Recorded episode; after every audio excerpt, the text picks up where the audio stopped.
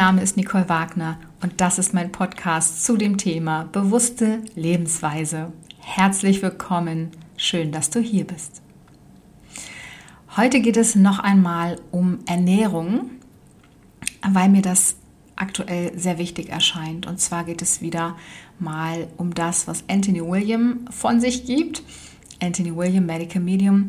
Und dazu möchte ich heute sagen oder dir sagen, welche Nahrungsmittel du meiden solltest. Und da das gerade super, super wichtig ist, habe ich eben diese Folge vorgezogen, weil eigentlich wäre ja jetzt wieder ein anderes Thema dran.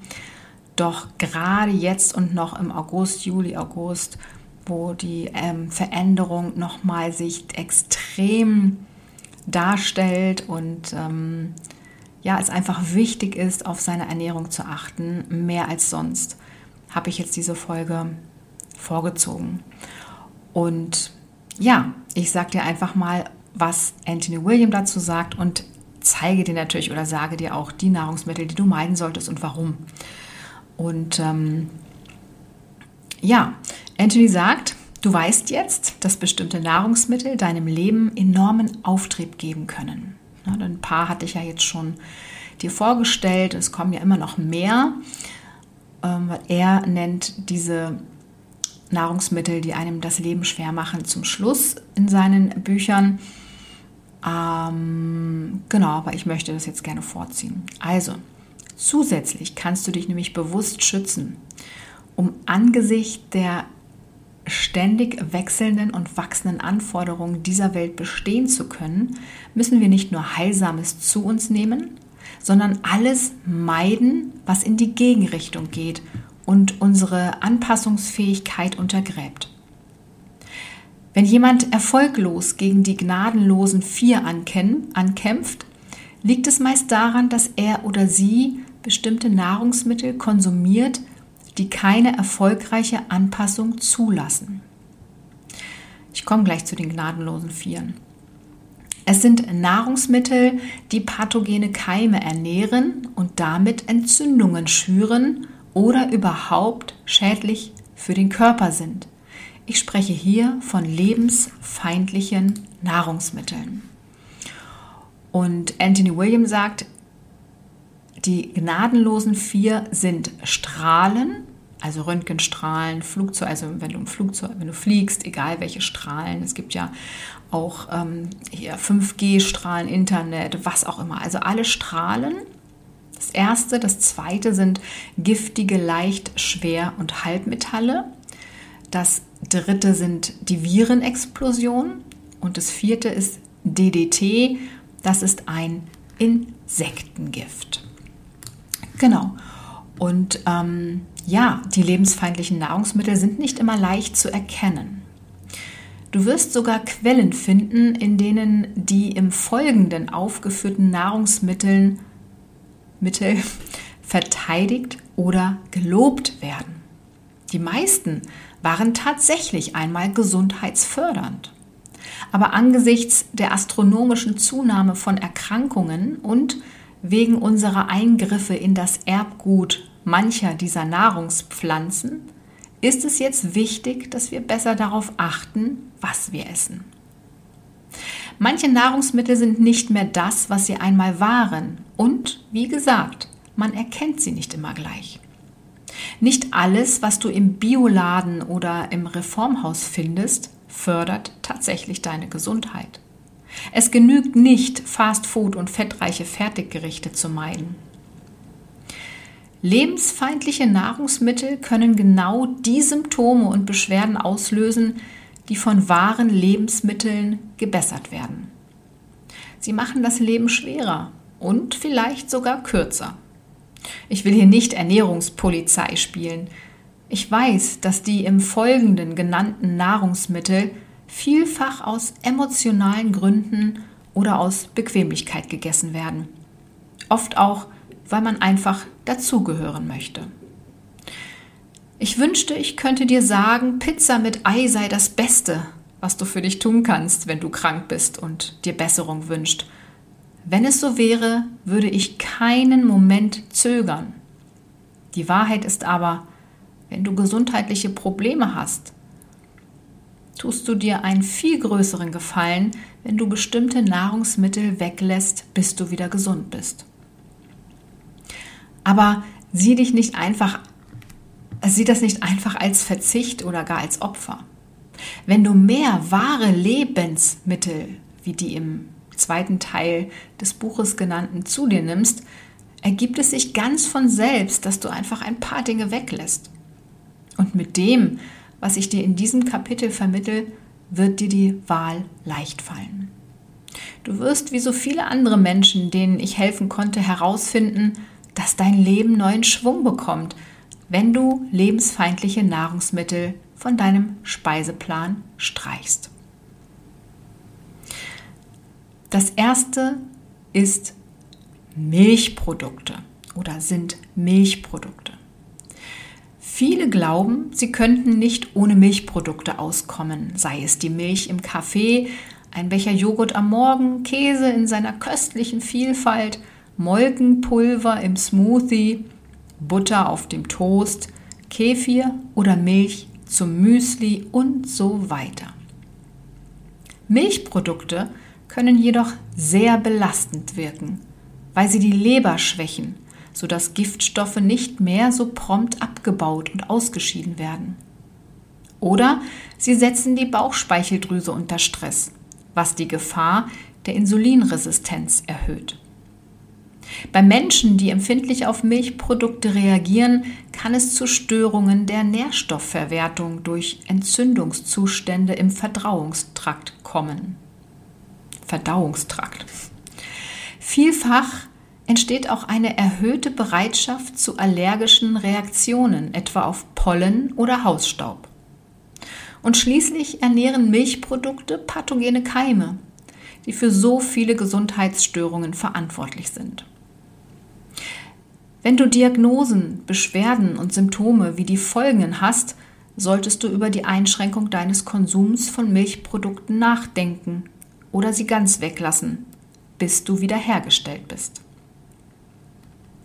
Diagnosen und Beschwerden können sein Akne, alle Autoimmunerkrankungen, Basedorf-Krankheit, Borreliose, chronische Nebenhöhlenentzündung, chronische Ohrenentzündungen, chronisches Müdigkeitssyndrom, Diabetes, Dünndarm-Fehlbesiedelung, EBV-Infektion, EBV steht für Epstein-Barr-Virus oder auch Pfeiferdrüsenfieber, Ekzeme, Endometriose, entzündliche Darmerkrankungen wie Dickdarmentzündungen, Reizdarmsyndrom, Divertikulitis und andere. Erkältung, Erkrankung der Gallenblase, Fettleber, Fibromyalgie, Gallensteine, Gehirnläsionen, Gicht, Harnwegsinfekte, Hashimoto-Thyreoiditis, Hefepilzinfektionen, Helicobacter-Infektionen, Heuschnupfen, humane Papillomaviren, Papillomaviren, Hypoglykämie, interstitielle Zystitis, Knötchen, Leberstörungen, Lupus, Morbus Crohn, Osteoporose, Polypen, polyzystisches Ovarialsyndrom, Psoriasis, rheumatoide Arthritis, Schlafapnoe und Zöliakie und ach, mehreres. Mehrere, mehreres. Mein. Symptome, die lese ich jetzt auch noch vor, aber es wird auch bei den anderen ähnlich sein.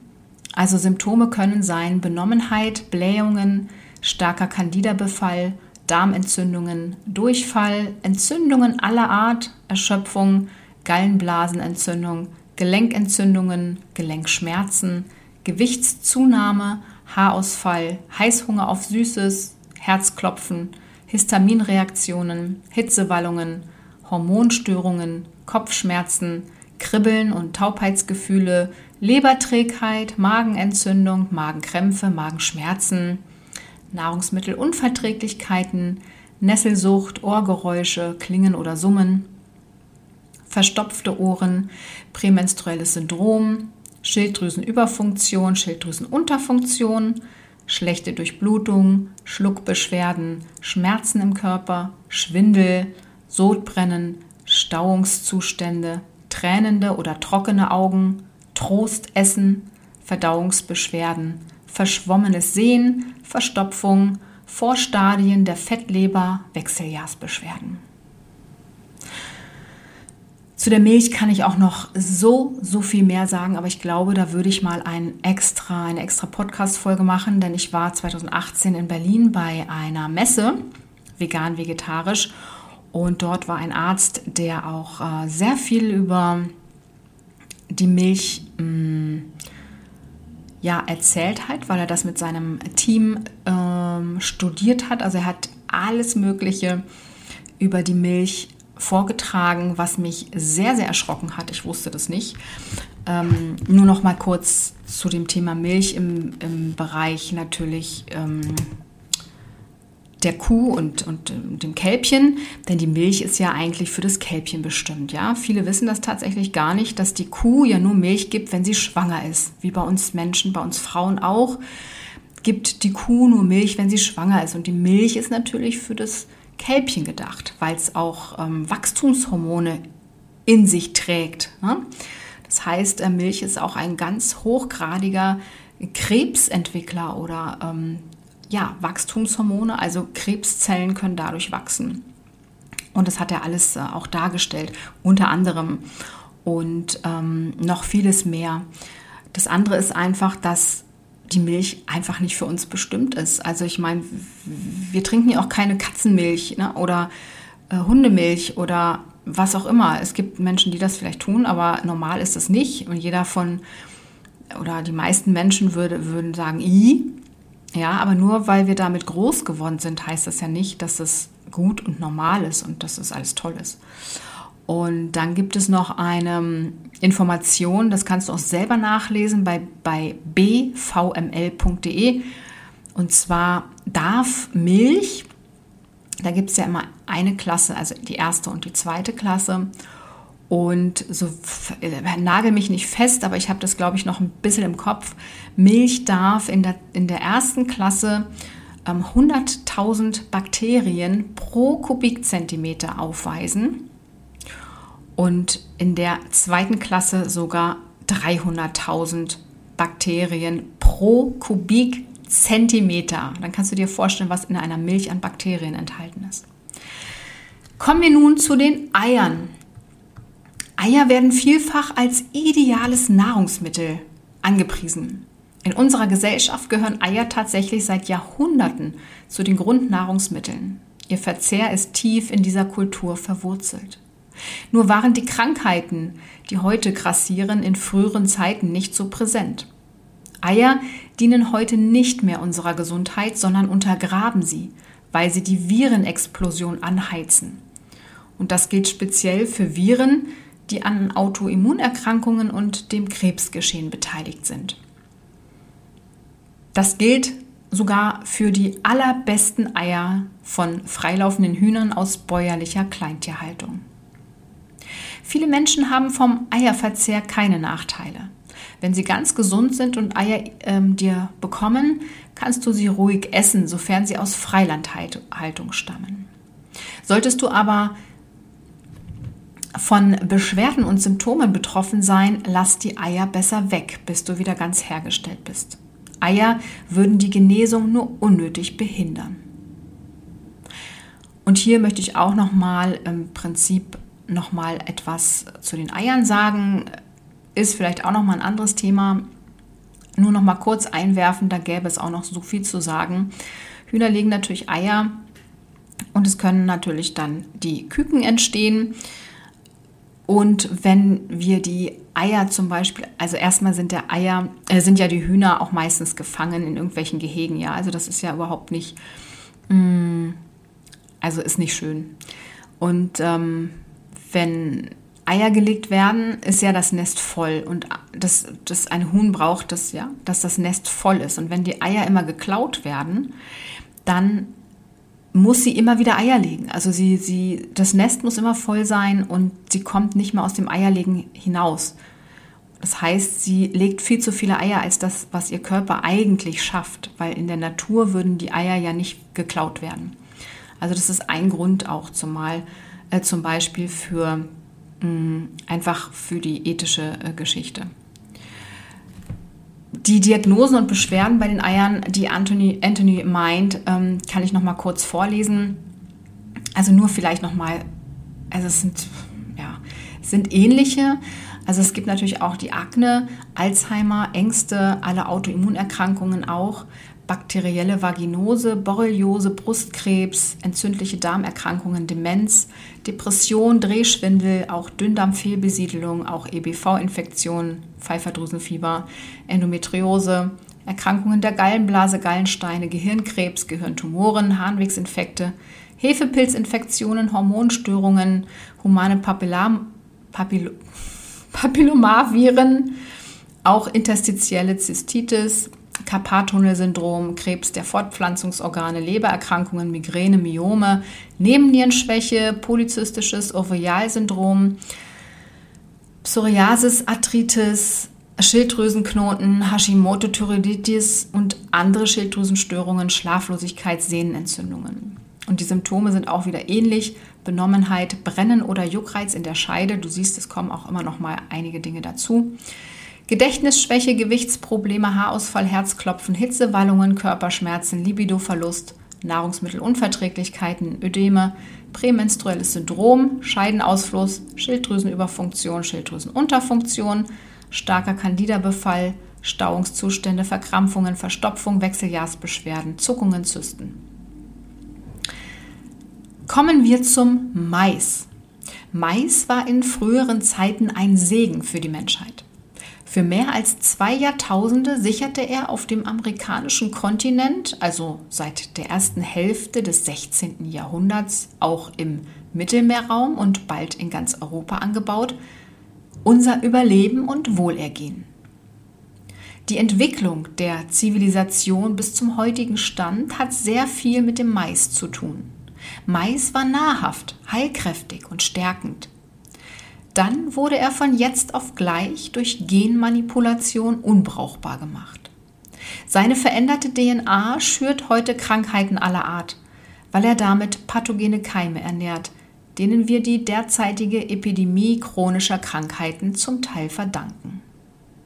Wenn du eine Gesundheitsstörung überwinden möchtest, dann sorge dafür, dass Mais zumindest bis zu deiner vollen Wiederherstellung nicht in deiner Ernährung vorkommt und achte auch später darauf, dass es sich um biologisch angebaute alte Sorten handelt.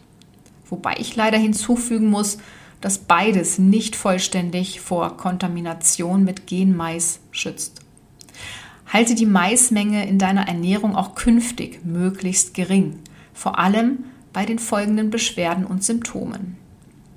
Addison-Krankheit, Akne, Allergien, ALS, alle Autoimmunerkrankungen, bakterielle Infektionen, Borreliose, starker Candida-Befall, chronisches Müdigkeitssyndrom, Dickdarmentzündung, Drehschwindel, EBV-Infektion, also wieder Epstein-Barr-Virus oder Pfeiffer-Drüsensystem, äh, Drüsenfieber, Gehirnläsionen, Immunschwäche, alle Krebsarten, Lupus, Morbus Crohn, Morbus Cushing, Multiple Sklerose, neurologisches Asthma, eine wissenschaftlich noch nicht bekannte Form, Reizdarmsyndrom, und Sjögren-Syndrom. Symptome können sein Bauchkrämpfe, Durchfall, Entzündungen, Geschwüre, auch Magengeschwüre, Nahrungsmittelunverträglichkeiten, alle neurologischen Symptome wie Kribbeln, Taubheitsgefühle, Verkrampfungen, Nervenschmerzen und Enge der Brust und Völlegefühl. Weizen. Sicher hast du zur Unterstützung der Heilung schon einmal auf Weizen verzichtet oder kennst jemanden, der oder die so vorgegangen ist. Viele erleben eine Besserung, wenn sie Weizen weglassen. Bestimmte Symptome gehen zurück und sie fühlen sich allgemein wohler. Es liegt daran, dass auch der Weizen zu den Nahrungsmitteln gehört, die ihre wohltuende Kraft mit der Zeit eingebüßt haben.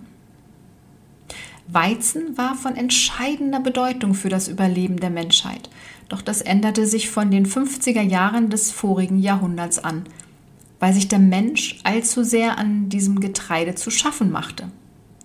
So ist Weizen jetzt zu einem stark entzündungsfördernden Nahrungsmittel geworden, weil er pathogene Keime im Körper ernährt. Nicht allein das Gluten macht den Weizen für viele Menschen zum Problem. Er enthält darüber hinaus weitere Stoffe, die schädliche Keime begünstigen und dadurch alle möglichen Symptome auslösen. Solltest du Weizen gut vertragen, bist du wahrscheinlich weitgehend frei von Viren, in manchen Fällen auch Bakterien, die den Körper empfindlich stören. Die von ihnen ausgelösten Krankheitszustände werden dann als Autoimmunerkrankungen, Borreliose und so weiter diagnostiziert. Solange die Gesundheit dir jedoch Sorgen macht und denke dabei besonders an die unten genannten Diagnosen, Beschwerden und Symptome, solltest du alle Weizenprodukte meiden, bis es dir wieder gut geht. Und falls du später wieder Weizen essen möchtest, achte genau auf Veränderungen deines Befindens. Diagnosen und Beschwerden, Ängste, Bronchitis, chronische Nebenhöhlenentzündung, Depressionen, Dickdarmentzündung, Dünndarmfehlbesiedelung, Harnwegsinfekte, Hefepilzinfektionen, Helicobacter-Infektionen, interstitielle Zystitis, Morbus Crohn, Refluxösophagitis, Reizdarmsyndrom, Schlafapnoe, alle Stauungszustände im Verdauungssystem und Zöliakie.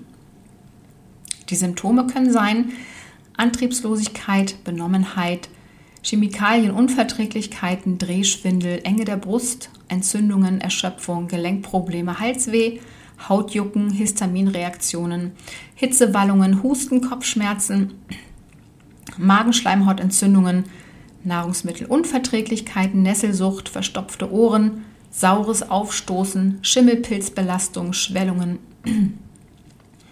Stauungszustände, Unwohlsein, Verschleimung, Ohren, Nase, Hals, Stuhl und Völlegefühl. Dann kommen wir zum Rapsöl. Es wirkt ganz unschuldig und hat sich schleichend in unserem Leben breit gemacht. Rapsöl.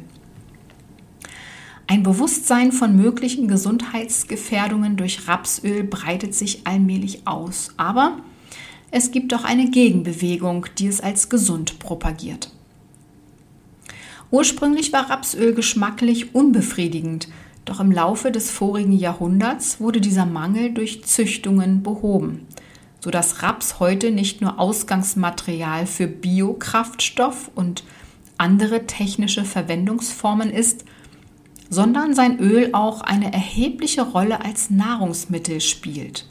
Nicht zuletzt in der Gastronomie, weil es billiger ist als Olivenöl. Lass dir nicht einreden, Rapsöl sei gesund. Seine wertvollen Anteile fallen weit hinter seinen nachteiligen Wirkungen zurück. Wenn du jeden Freitag bei einem Freund essen würdest und herausfändest, dass die Mahlzeiten mit Arsen versetzt sind, würdest du sie doch sicher nicht mehr für gesund erachten, oder? Man stirbt nicht gleich an einer ganz leichten Arsenvergiftung, aber nach der hundertsten Mahlzeit würdest du ganz gewiss einen Vitalitätsverlust bemerken. Hüte dich also genauso vor Rapsöl. Rapsöl fügt dem Immunsystem schweren Schaden zu. Es untergräbt die Gesundheit des Darms und aller Organe. Es ernährt pathogene Keime genauso wie die bisher genannten lebensfeindlichen Nahrungsmittel. Aber darüber hinaus zersetzt es alle Schleimhäute und sonstigen Auskleidungen im Körper, im Magen und Darm, ebenso wie in den Blutgefäßen, in Herz, Nieren, Blase, Harnleiter, Harnröhre und bei Frauen in den anderen Beckenorganen. Rapsöl sollte möglichst ganz gemieden werden, vor allem aber bei den folgenden Diagnosen, Beschwerden und Symptomen. So, dann kommen wir. Diagnosen und Beschwerden sind fast immer gleich. Ich lese sie aber trotzdem noch mal vor.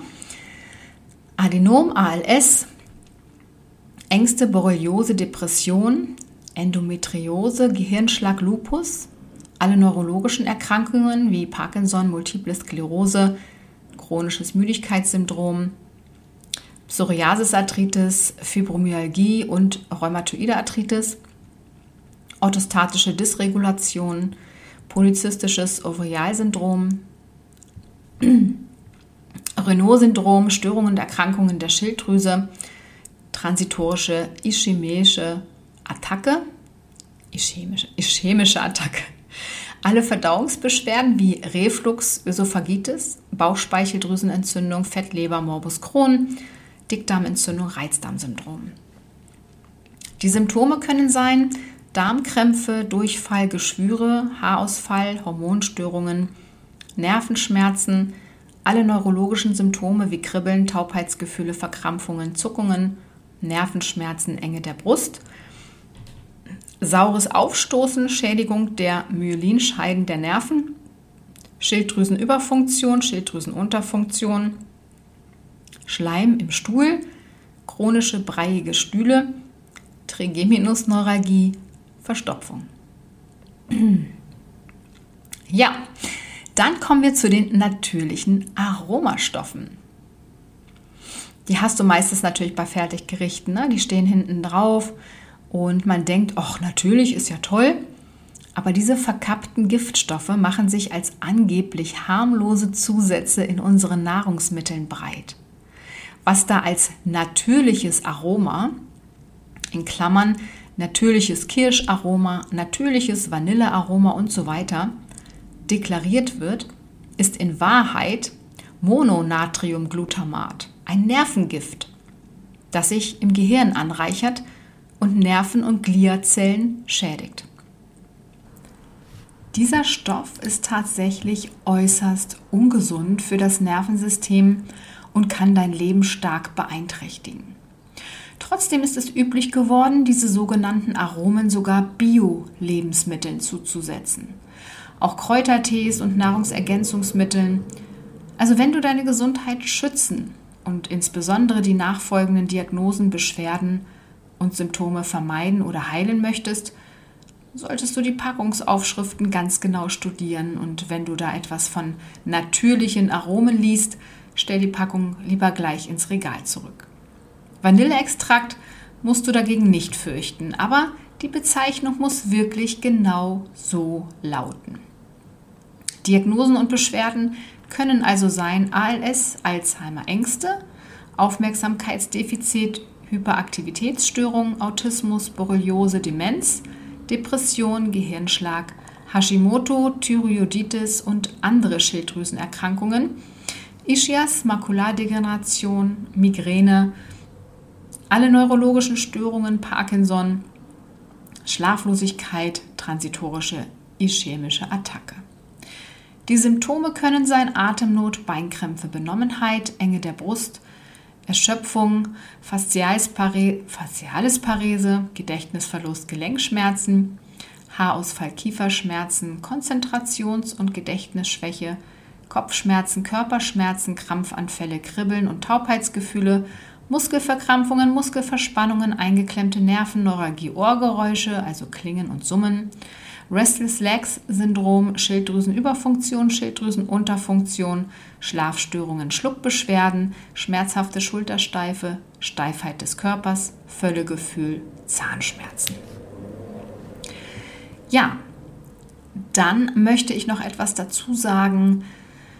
Und zwar werde ich das in Zukunft auch ähm, ja, bei den äh, nächsten äh, Folgen auch erwähnen, denn da wird es auch um Entgiftung und so weiter gehen. Ich möchte nur kurz dazu schon einmal etwas sagen. Ich hatte in einem sozialen Netzwerk einen Herrn, der einen Beitrag gepostet hat. Er war seit ein paar Jahren ähm, oder hat sich seit ein paar Jahren pflanzlich, vegan ernährt und war immer krank. Und als er sich wieder der Mischkost zugewendet hat, ähm, also Fleisch gegessen hat, ging es ihm wieder besser und seine Entzündungen waren weg. Und sowas ist natürlich, ja, für die, die sich jetzt vegan ernähren möchten oder pflanzlich ernähren möchten, natürlich wirklich ganz, ganz schrecklich, weil das natürlich die Angst schürt. Und dazu möchte ich auch gerne was sagen, weil es natürlich sein kann, dass das immer in den Netzwerken kursiert und auch sonst.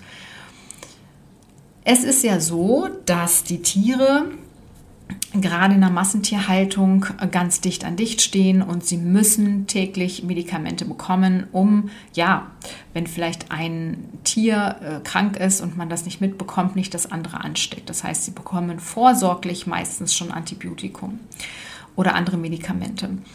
Und das ist natürlich in den Zellen der Tiere und wird von dir, wenn du Fleisch isst, mitgegessen. Das heißt, du isst, wenn du tierische Produkte isst, vor allem Fleisch, isst du natürlich alles mit. Auch die Ängste, die in den Zellen der Tiere gespeichert sind und Trauer und denn Tiere haben auch Gefühle. Und ähm, jetzt komme ich so ein bisschen auf das Ethische zu sprechen. Ganz kurz aber nur, da werde ich später oder in, in einer anderen Folge nochmal drauf eingehen. Ja, also Tiere haben Gefühle und ähm, merken also genau auch, was mit ihnen passieren soll. Und ähm, sind nicht dumm, sagen wir mal so. Also ähm, Schweine, egal auch Hühner, die sind alle wirklich, wirklich schlau und haben ja auch Nervenzellen und merken auch Schmerzen und können Gefühle empfinden, ganz klar. So. Und diese Angst und auch diese Trauer, die wird auch mitgegessen und gliedert sich oder kann sich in deinen Zellen auch angliedern. Aber was ich jetzt sagen wollte, sind, es geht ja um die Medikamente und um das Antibiotikum. Und ähm, klar ist natürlich, vielleicht kommst du jetzt selbst drauf, dass wenn man Antibiotikum nimmt, natürlich die Entzündungen verschwinden können oder ja. Ne? Aber du nimmst ja jedes Mal, wenn du Fleisch isst, Antibiotikum zu dir und das ist natürlich nicht gut, weil es natürlich irgendwann, also die Bakterien, gegen die das Antibiotikum ist, denn Antibiotikum ist ja nur gegen Bakterien, nicht gegen Viren, ähm, die können sich ja umwandeln und sind schlau und ähm, können dann ähm, ja, das Antibiotikum unschädlich machen, sodass ein anderes eingesetzt werden muss oder mehr Antibiotikum eingesetzt werden muss oder ein Reserveantibiotikum eingesetzt werden muss. Und das heißt, dass die normalen Antibiotika teilweise gar nicht mehr wirken und schon Reserveantibiotika eingesetzt werden müssen. Und was das Wort Reserve heißt, ist ja wohl klar. Also das ist einfach ein Reserveantibiotikum, wenn die anderen nicht mehr wirken. Ja, und für diejenigen, die natürlich ganz krank sind und wirklich mal ein Antibiotikum benötigen, dadurch, dass sie dann viel Fleisch essen, das vielleicht gar nicht mehr wirkt, weil sie ja dauernd Antibiotikum zu sich nehmen durch den Fleischkonsum, und dann das Reserveantibiotikum auch nicht mehr wirkt, ich glaube, da brauche ich dir nicht zu erzählen, was dann passieren kann.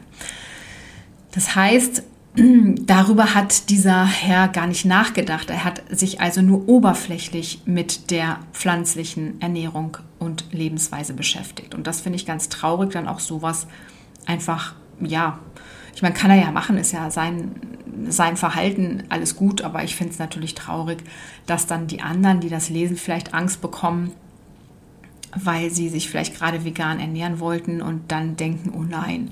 Weil er geschrieben hat, er war vegan, hatte Entzündungen, ihm ging es schlecht.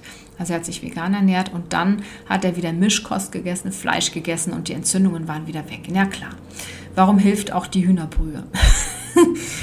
ähm, gut, das zu dem Thema und dann kommt noch dazu, also das ist das eine, das andere ist natürlich, ähm, dass das wollte ich eben auch äh, an dem Thema Entgiftung erzählen. Das werde ich aber auch immer wieder erwähnen, weil ich glaube, dass das ähm, nicht oft genug erwähnt werden kann. Da geht natürlich auch vieles um, was man als Entgiftung vorschlägt oder sagt. Da äh, gehen mir auch, also sträuben sich mir manchmal echt die Haare. Da wird empfohlen, Darmspülungen zu machen, Einläufe zu machen, auf Deutsch gesagt, ja überhaupt, also es ist richtig schlimm, weil damit spülst du dir dein ganzes Immunsystem raus. Natürlich tut das gut, weil wir Menschen ungefähr, obwohl wir Stuhlgang hatten, immer noch fünf bis sechs Kilo Kot im Darm haben. Und wenn du einen Einlauf machst und das rausspülst, ist ja klar, dass dann du dich leichter und besser fühlst. Aber im Endeffekt spülst du dir auch die guten Bakterien aus dem Darm, die ja im Darm sitzen, das Immunsystem, und dir machst du, damit machst du dir dein Immunsystem kaputt. Und ich habe auch zwei Ausbildungen in dem Bereich, einmal zur veganen Ernährungsberaterin und zur rohveganen Ernährungsberaterin. Und da wurde das teilweise auch empfohlen. Das finde ich ganz, ganz unterirdisch. Also das ähm, kann ich nicht nachvollziehen, wie man auch sowas noch lehren kann. aber gut, das kann ja jeder selber so halten, wie er oder sie möchte. Und dann wird auch immer noch empfohlen, bei einer Entgiftung einfach irgendwelche Produkte einzunehmen, was auch ganz gruselig ist. Kann man natürlich machen, aber das hilft natürlich nicht viel und ich erkläre dir auch warum. Also man fühlt sich dann vielleicht auch besser und alles schick, oberflächlich, ja. Stell dir aber einfach mal eine Müllhalde vor. Ne? Kannst dir eine Berge von Müll, alles dreckig, alles voll. Und dann packst du da ein paar Blumen oben drauf. Das ist toll. Ja? Das ist genauso wie wenn du eine Müllhalde in deinem Darm hast und dann ernährst du dich gut, ist auch toll. Super. Wenigstens wirst du jetzt dich gesund ernähren. Super. Aber die Müllhalde darunter wird vielleicht irgendwann die Blumen so vergiften, dass die da gar nicht mehr wachsen können. Und so ist es bei dir auch im Darm dann. Wenn du viel Müll und Dreck im Darm hast, das muss erstmal raus. Sonst wird es immer wieder Beschwerden machen können. Da kannst du nicht einfach oben was draufpacken. Also kannst du machen, ne? aber ich sage dir jetzt mal, dass es nicht gut ist. Auch wenn das jetzt eine gute Ernährungsweise ist oder Probiotika sind oder ähm, irgendwelche Mineralstoffe, das ist natürlich immer toll, ganz toll. Aber der Dreck muss doch erstmal raus. Ja, du stellst doch auch nicht irgendwo in, in, in deiner Wohnung sauberes auf dreckiges Geschirr und denkst dann, alles ist schick. Das muss doch alles erstmal sauber gemacht werden. Und da hapert es eben bei den meisten Sachen. Und es gibt einfach eine natürliche Entgiftung, die man machen kann. Die ist auch an Anthony William angelehnt. Die habe ich auch selber gemacht vor ein paar Jahren über vier Wochen. Da habe ich auch einiges, bin ich da losgeworden. Ich hatte auch eine Histaminintoleranz. Ich hatte Jucken am Bauch, richtige rote, offene Stellen. Ich hatte Kopfhautjucken und offene Stellen. Das ist alles weg. Und ähm, ich habe ja auch die Entgiftungsbegleitung mal angeboten. Da findest du auch auf meiner Website ein Video von einer Frau, die das mit mir zusammen gemacht hat. Ich biete das also an als Entgiftungsbegleitung. Aber nur, wenn du wirklich richtig, richtig Lust drauf hast und sagst, ja, jetzt bin ich bereit, weil das, das muss einfach sein. Du musst bereit sein und nicht, ach ja, ich will das und jetzt mache ich das, sondern du musst es wirklich fühlen, dass du bereit bist. Solltest dir auch ein bisschen ein paar Tage Urlaub dafür nehmen, vielleicht, ja. Vielleicht bist du jetzt noch nicht bereit, das fühlst du. Vielleicht aber in zwei Monaten oder in drei Wochen. Und dann bereitest du dich am besten vor. Also bei mir ist das so, dass ich das wirklich mit einer Vorbereitungswoche habe, dann kommt der Hauptteil, dann gibt es noch eine Nachbereitungswoche. Es gibt vier Wochen oder auch länger. Das kann man dann entscheiden, wie man möchte. Ich würde tatsächlich erstmal vier Wochen empfehlen. Ich habe das so gemacht, dass ich wirklich alles, an alles gedacht habe, soweit wirklich wie es geht. Ich wüsste nicht, was man noch dazu packen könnte in die Entgiftungsbegleitung. Das heißt, es gibt einen Einkaufszettel, was du einkaufen musst wie viel du einkaufen musst, wovon, also wirklich richtig aufgeschrieben. Du musst nur noch den Zettel abarbeiten. Das gehört einfach zur Vorbereitungswoche auch dazu, dass du guckst, wo bekommst du was und ja, das gehen wir alles durch. Und dann gibt es einen Plan, was du morgens, mittags, abends, was du tagsüber halt einfach isst, isst und trinkst. Also es ist wirklich, du musst nur durchführen. Aber das musst du eben tun. Das ist das, was ich dir nicht abnehmen kann. Durchführen musst du es selber. Und dann gibt es auch immer noch pro Woche immer noch mal ein Zoom-Call. Das heißt, wir sprechen auch über andere Dinge, die dir vielleicht jetzt in den Kopf kommen, die natürlich dann auch hochkommen können bei einer Entgiftung, was passieren kann bei einer Entgiftung. Das besprechen wir dann auch alles in dem äh, in der Zeit in der Entgiftungsbegleitung. Also falls du dazu Lust hast, melde dich gerne. Schreib einfach an nicole.veganeernährungsberatung.com oder geh auf meine Webseite unter wagnernicole.de, da gibt es auch ein Kontaktformular, darüber kannst du mich auch anschreiben. Ja, und dann sage ich mal, wünsche ich dir alles Liebe, alles Gute und bleibe oder werde gesund. Bis bald.